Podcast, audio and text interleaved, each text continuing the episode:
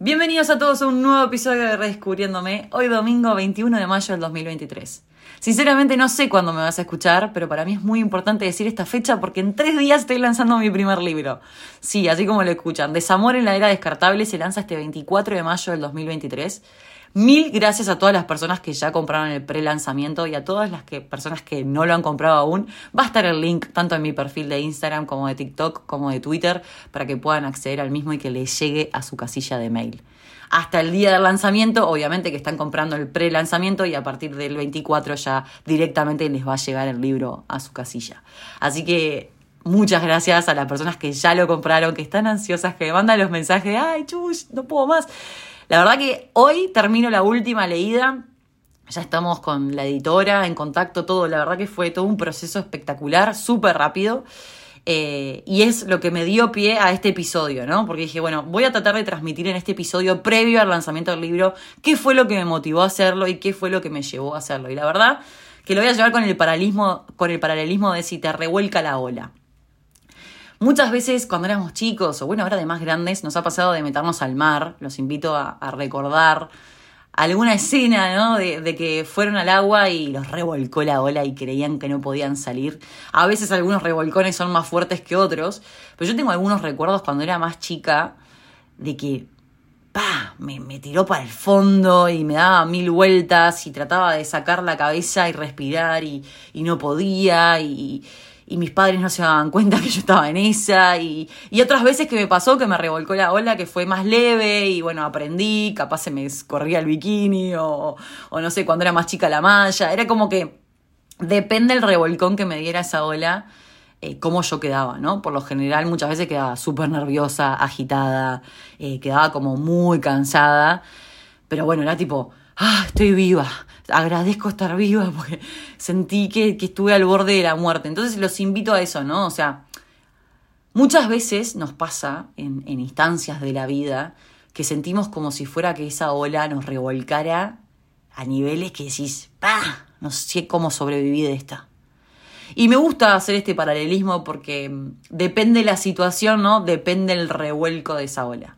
Hay veces que calpaz estuve al borde de ahogarme y hay veces que al contrario pude surfar la ola de la mejor manera posible y salir y estar tranquila, relajarme. A medida que me voy conociendo, voy manejando cada vez esas revolcadas de forma más consciente, me tranquilizo, respiro, ¿no? O sea, practico diferentes técnicas como para calmarme.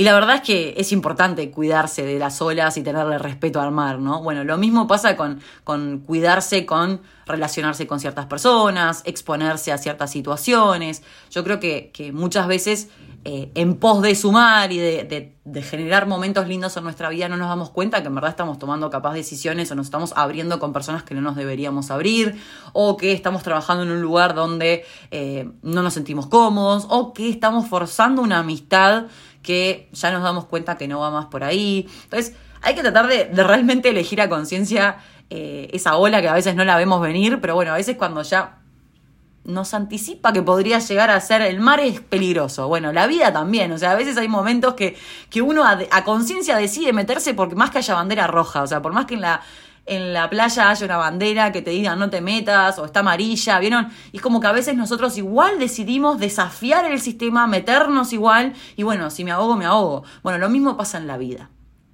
Me encanta este paralelismo, lo estuve pensando todo el día porque era el episodio que venía pensando. Y es como que a veces tenemos la bandera roja o la bandera amarilla, no está la bandera verde, pero bueno, el desafío de, probar, de, de ver cómo voy a reaccionar es lo que nos motiva. Y esto también, esta ola que, que nos hace meternos y, desafiarnos y, bueno, estar ahí, ¿no? Eh, luchando por salir en, lo que es la vida real, son algunas situaciones que nos pasan, por ejemplo, eh, no sé, una ruptura con una amistad, por eso no, no quiero relacionarlo solo con pareja, ¿no? Creo que esto va a todo nivel. Eh, o momentos de mucho dolor, o la pérdida de alguien importante en nuestra vida, un familiar, un amigo, quien sea. O sea, realmente los duelos son súper eh, dolorosos. Entonces, a veces esa ola, ¿no? Es como, wow, eh, la verdad que me acabo de revolcar y me, me, mandaste hasta el fondo del mar, me di contra una piedra. Entonces es como que a veces el golpe es tan fuerte que a veces decimos, bueno, está, pero saqué la cabeza, volví a respirar, bueno, ¿y, ¿y, cómo aprendo de esto, no?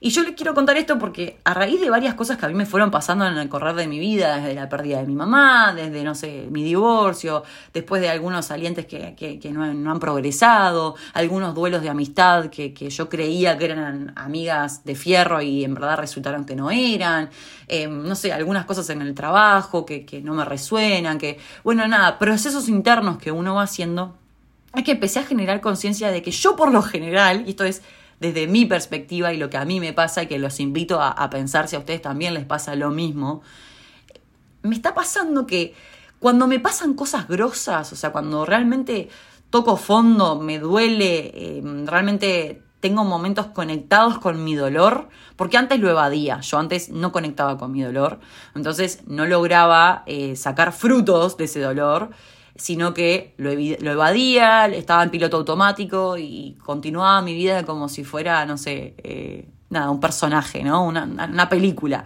Que, yo no era ese personaje activo, consciente, sino que era alguien que, iba viendo un guion y lo repetía así como un loro.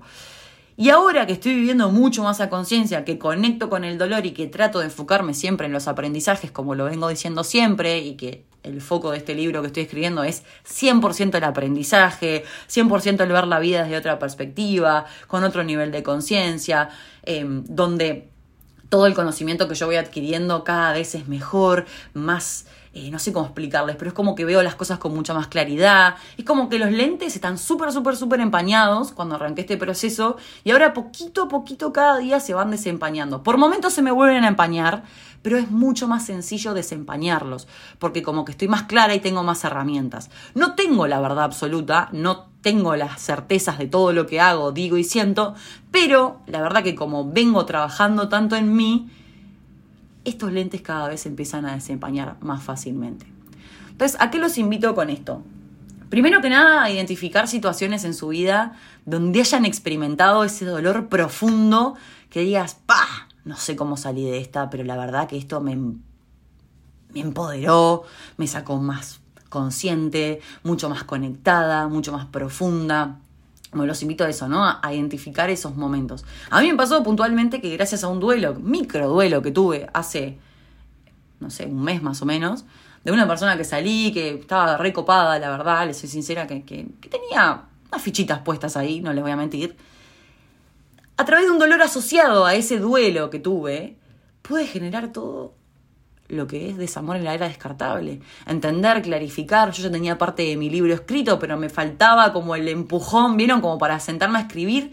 Y fue a través de este duelo que pude escribirlo. Y que no solo pude escribirlo, sino que estaba recontra mega motivada porque estaba sintiendo el dolor a flor de piel, porque lo estaba pasando por mi cuerpo y estaba teniendo la capacidad de poder transmitirles todo lo que me estaba pasando. Entonces muchas veces, al no conectar con el dolor, no podemos experimentarlo, entonces no podemos sacar los aprendizajes. Una vez que aprendemos a conectar con ese dolor y nos transformamos en seres resilientes, que para la Real Academia de Lengua Española es la capacidad de adaptación de un ser vivo frente a un agente perturbador o un estado o situación adversas. Y yo le agregaría que es esa capacidad de, de además de agarrar el dolor, capitalizarlo y sacar algo bueno de eso. Y en este caso yo pude sacar de ese dolor, les, caso, les cuento mi caso puntual, pero además ustedes pueden pensar X ejemplos que les pasen en su vida, transformarlo, resignificarlo y lograr hacer un libro que hoy en día ya lleva más de mil ventas.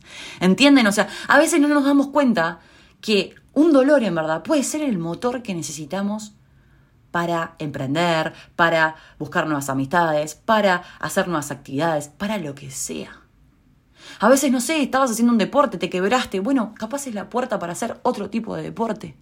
Capaz tenés que hacer, no sé, jugar al ajedrez durante un tiempo jugar a algo diferente, desarrollar otra parte de tu cuerpo, capaz no son las piernas, capaz son los brazos, capaz es el cerebro, capaz es la vista, capaz es el olfato, el gusto, capaz te pones un curso de cocina, lo que sea, pero créanme que cada puerta que se cierra, que creemos que es como que un cierre definitivo, en verdad son miles de puertas que se abren si realmente sos resiliente y entendés que esa capacidad que tenés de ser vivo frente a la adversidad, frente a algo que es perturbador, frente a algo que te saca de tu zona de confort porque predomina la incertidumbre porque tenés que generar cierta adaptabilidad para sobrevivir y sobrellevar ese momento, por lo general son grandes motores de inspiración.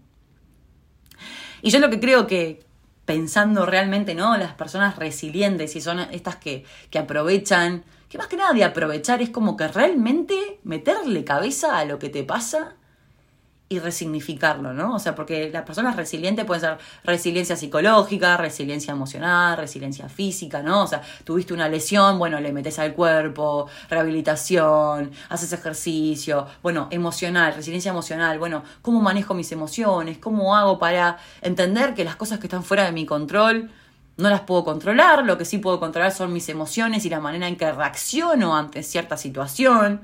Y obviamente psicológica, ¿no? O sea, ¿cómo cómo realmente aplico todas las herramientas que tengo para sobrellevar ciertas situaciones. Entonces acá les voy a dejar algunos tips para transformar constructivamente las experiencias negativas que tenemos para resignificarlas ¿no? y obtener cosas realmente positivas. En mi caso, este ejemplo particular fue la creación del libro. Anteriormente, cuando arranqué con todo mi contenido, también fue un último duelo, una última relación, después de haber estado casi 13 años en pareja. Bueno, ¿cómo agarré todo lo que me pasó y pude entenderlo, pasarlo por el cuerpo y transmitirlo? Bueno, lo mismo les invito a hacer a ustedes. Agarrar un cuaderno y decir, bueno, de todas estas situaciones que me pasaron, que hoy en día las veo como lo peor que me puede pasar en la vida. Porque recibo mensajes de un montón de seguidores diciéndome me duele el corazón, estoy triste, no sé cómo hacer. Bueno, de esa situación que estás pasando hoy en día que te juro, no voy a jurar en vano, pero que te prometo que si te haces cargo, que si realmente conectas con ese dolor, lo vas a recontraentender y vas a decir, ¿qué me vino a dejar esta persona? ¿Qué me vino a dejar esta situación? ¿Qué me vino a dejar esta amistad? ¿Qué me vino a dejar X cosa que te pase en la vida? Siempre, siempre, siempre va a dejar un aprendizaje. El tema está en uno, tener la claridad, por eso les digo, tener bien los lentes desempañados para poder verlo claramente. Porque cuando uno está nublado y tiene la vista nublada, no logra ver las cosas con claridad. Entonces los invito a hacer esto. Primero que nada, para transformar constructivamente toda esta ola que nos hace mierda por momentos, hay olitas más leves, como les decía, hay que tratar de uno. Anótense, por favor, este es un episodio para anotarse absolutamente todo. Primero que nada, ser conscientes de, las potencialidades que tenemos y de las limitaciones que tenemos. No sobreexigirnos, pero a la vez también confiar en nosotros. Esa ola la vas a surfar, vas a salir de ahí, vas a remarla y vas a poder salir y respirar y decir, estoy bien. Por eso, pero vos tenés que ser muy consciente de quién sos y de qué potencialidad tenés para solucionar las cosas y confiar un poquito más. Pero a la vez respetando que tenés límites respetando que hay cosas que no puedes hacer, respetando que hay cosas que están fuera de tu control. Dos, súper importante, generar herramientas de creatividad, estar creativo, no hundirse en un vaso de agua. Muchas veces hay personas que dicen, no, pero no encuentro la solución. Bueno, pero buscale, miralo de otro ángulo, buscale la vuelta. Eh, no sé, no podés salir de esa ola que te está ahogando. Bueno, no sé, trata de nadar por abajo del agua. Eh, o sea, voy haciendo el paralelismo porque me parece que es un ejemplo fantástico para, para realmente eh, graficar esto que nos pasa muchas veces, que es como esta falta de, de, que no entendemos cómo hacer para ver lo positivo de algo negativo que nos está pasando y que sentimos que nos está matando, que nos está ahogando, literalmente como esa ola que te revuelca y que crees que no podés salir. Que la verdad que a veces es muy difícil salir de esa ola. Es como que nos gusta, somos masoquistas, nos volvemos a meter, nos volvemos a, refregar en esa ola que nos da mil vuelcos, que nos pegamos la cabeza contra el fondo del mar, que nos damos contra una roca, pero bueno, seguimos insistiendo, seguimos insistiendo, ¿no? Entonces, los invito a ser creativos. Tercer cosa, confíen en sus capacidades, confíen en que realmente tienen la claridad para empezar a discernir y a diferenciar si esa persona, esa situación, ese trabajo, ese lo que sea, realmente te suma confíen.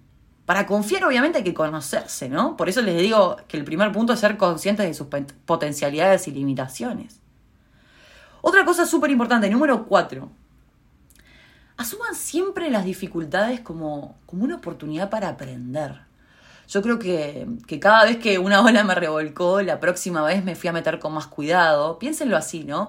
Cuando experimentás algo que te genera dolor o, o que, no sé, realmente sentiste que te ibas a morir, la próxima vez va a ser un poquito más cuidadoso. No te digo que te paralices, porque el miedo paraliza, tírate pero con un poquito más de conciencia. Y hace valer los conocimientos de todo lo que venís aprendiendo en el camino. Así que asuman las dificultades como una oportunidad para aprender. Es súper importante.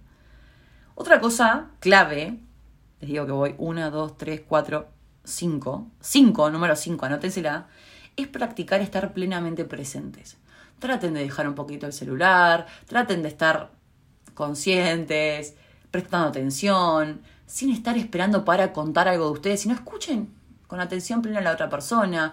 Fíjense si la otra persona también tiene la apertura para escucharte, si no es un monólogo. O sea, si la, única persona a la que quiere hablar es la que estás escuchando y después cuando vas a hablar vos, me pasó hoy, fui a visitar a mi abuela y nada, no, no, no, no había chance. O sea, no, no podía hablar, no pude pasar un nada. O sea, me decía, bueno, pero contame vos, no, bueno, pero yo tal cosa, y mucha queja, ¿no? Mucha queja, mucha queja, mucha queja.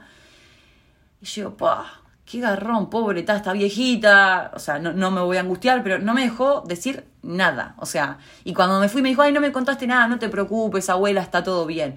Eso pasa, pasa mucho, que hay mucha gente que, pongo este ejemplo porque me pasó hoy puntualmente, pero hay mucha gente que le cuesta muchísimo escuchar. Solo quiere hablar. Entonces, nada, traten de diferenciar eso y poder comunicarle a la otra persona. No tengan miedo de decirle, che, pará, me acabas de contar todo y ahora te voy a contar yo y no, me estás escuchando. Y bueno, y ahí se van a ir dando cuenta, pero al estar plenamente presentes, que es lo que yo les digo que se anoten, es, no sé, es como mucho más rico todo lo que viven sin estar tanto con el celular, sin estar tanto con la computadora, sin estar pendiente o, pensando en otra cosa, sino realmente que su cuerpo, su alma, su ser esté donde está, sin estar pensando que puede estar en otro lugar. Siguiente punto, ver la vida con objetividad a través de un prisma optimista. Hay que tratar de ver las cosas un poco más objetivas. Vieron que yo siempre digo, bueno, relativicemos. Tratemos de ver las cosas desde un poquito como si yo me fuera como una visión como en perspectiva pero siempre tratando de ser optimista, tratando de buscarle la vuelta, de que realmente el enfoque sea positivo, que vos puedas sacar algo bueno de eso. Porque créanme que desde la peor revolcada de ola o de la peor situación donde realmente experimentás de los dolores más viscerales, profundos, que decís no puedo dormir, no tengo hambre, eh, que realmente te experimentas ansiedad, que experimentas mucho dolor, que no sabes para dónde agarrar, puedes llegar a depresión, además de obviamente incentivarlos a, hacer terapia, a consultar con un profesional o lo que sea que, les resuene a ustedes para hacerse cargo de lo que les está pasando. Yo les recomiendo siempre tratar de ver las cosas desde una óptica positiva. Nada, me parece que es como parte de esto, de, de seguir aprendiendo y seguir evolucionando como seres, es tratar de, de generar un poquito de objetividad, pero obviamente que con esa visión, por eso acá dice, con ese prisma optimista.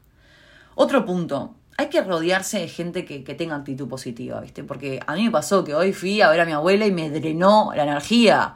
O sea, realmente no, no, no, no, no pude. Fue más fuerte que yo. O sea, no, no, no. ¡Wow! Bueno, traten de calibrar la energía. No todos los días vamos a estar al 100. Bueno, esta persona capaz no es para juntarme hoy, esta persona o esta situación o este trabajo o esta cosa que tengo que hacer, no estoy hoy con el nivel de energía para hacerlo, salvo que obviamente sea una obligación y que lo tengas que entregar para ese día o que sí o sí te tengas que juntar con esa persona. Eh, la verdad que yo creo que hay que priorizar por nuestra salud mental rodearse de personas positivas. Siguiente punto, que esto ya más o menos lo dije, no intenten controlar las situaciones, sino que intenten controlar sus emociones. Yo creo que las situaciones se van a ir dando como se tengan que dar y que lo más importante, y que yo siempre digo que yo me vivo desilusionando porque las personas no actúan como yo actuaría, es cómo manejo yo mis emociones ante eso que está fuera de mi control. ¿Cómo hago frente a eso que la verdad que no, no, no, escapa a mí? O sea, si la otra persona reacciona como reacciona, no tiene nada que ver conmigo, tiene que ver con esa persona. Entonces, en vez de enfocarnos tanto en controlar las cosas y el resultado final, empecemos a disfrutar más la montaña. Yo ya lo vengo diciendo este ejemplo, ¿no? O sea, disfrutemos ir subiéndola. No estemos enfocados solo en llegar al pico de la montaña, a la cima, para estar felices y, realmente sentir, wow, estoy realizado. No, porque parte del camino también es la vida. Y es importante que, nada, disfrutes de eso Y para eso, para disfrutar de subir la montaña, y les digo porque el año pasado hice el cruce, una carrera de 100 kilómetros en tres días, que fueron un mix de emociones, que si quieren vayan a escuchar el episodio 100 kilómetros. Mis emociones eran todo en ese momento, y eran el motor, y yo me tenía que hablar para decirme calma, tranquila, un paso a la vez, eh, hay cosas que están fuera de tu control. Bueno, nada, foco, foco, foco, foco, disciplina, tranquilidad, amor propio, vamos, vamos, vamos, un norte bien claro lidiando con la incertidumbre constantemente, porque yo no sabía dónde iba a pisar en el siguiente paso. Los recontra invito a escuchar ese episodio si no lo escucharon aún. Siguiente punto. Hay que ser flexible ante los cambios.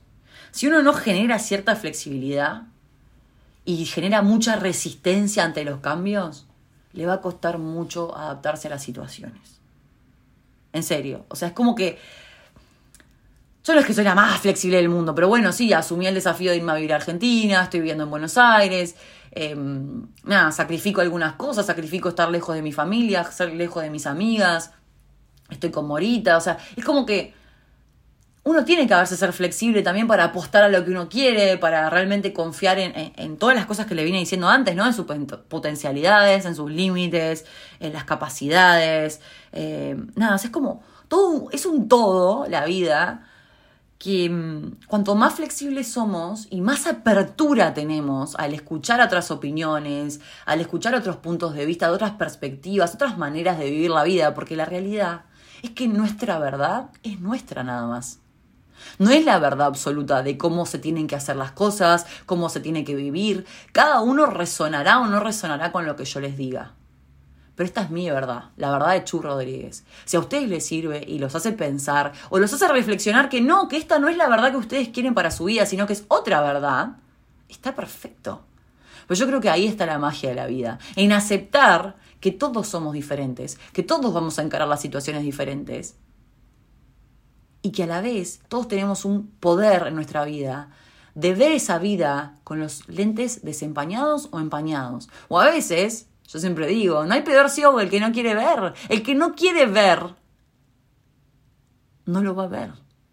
Solo las personas que realmente están dispuestas a ver con claridad las cosas son las que realmente van a ver.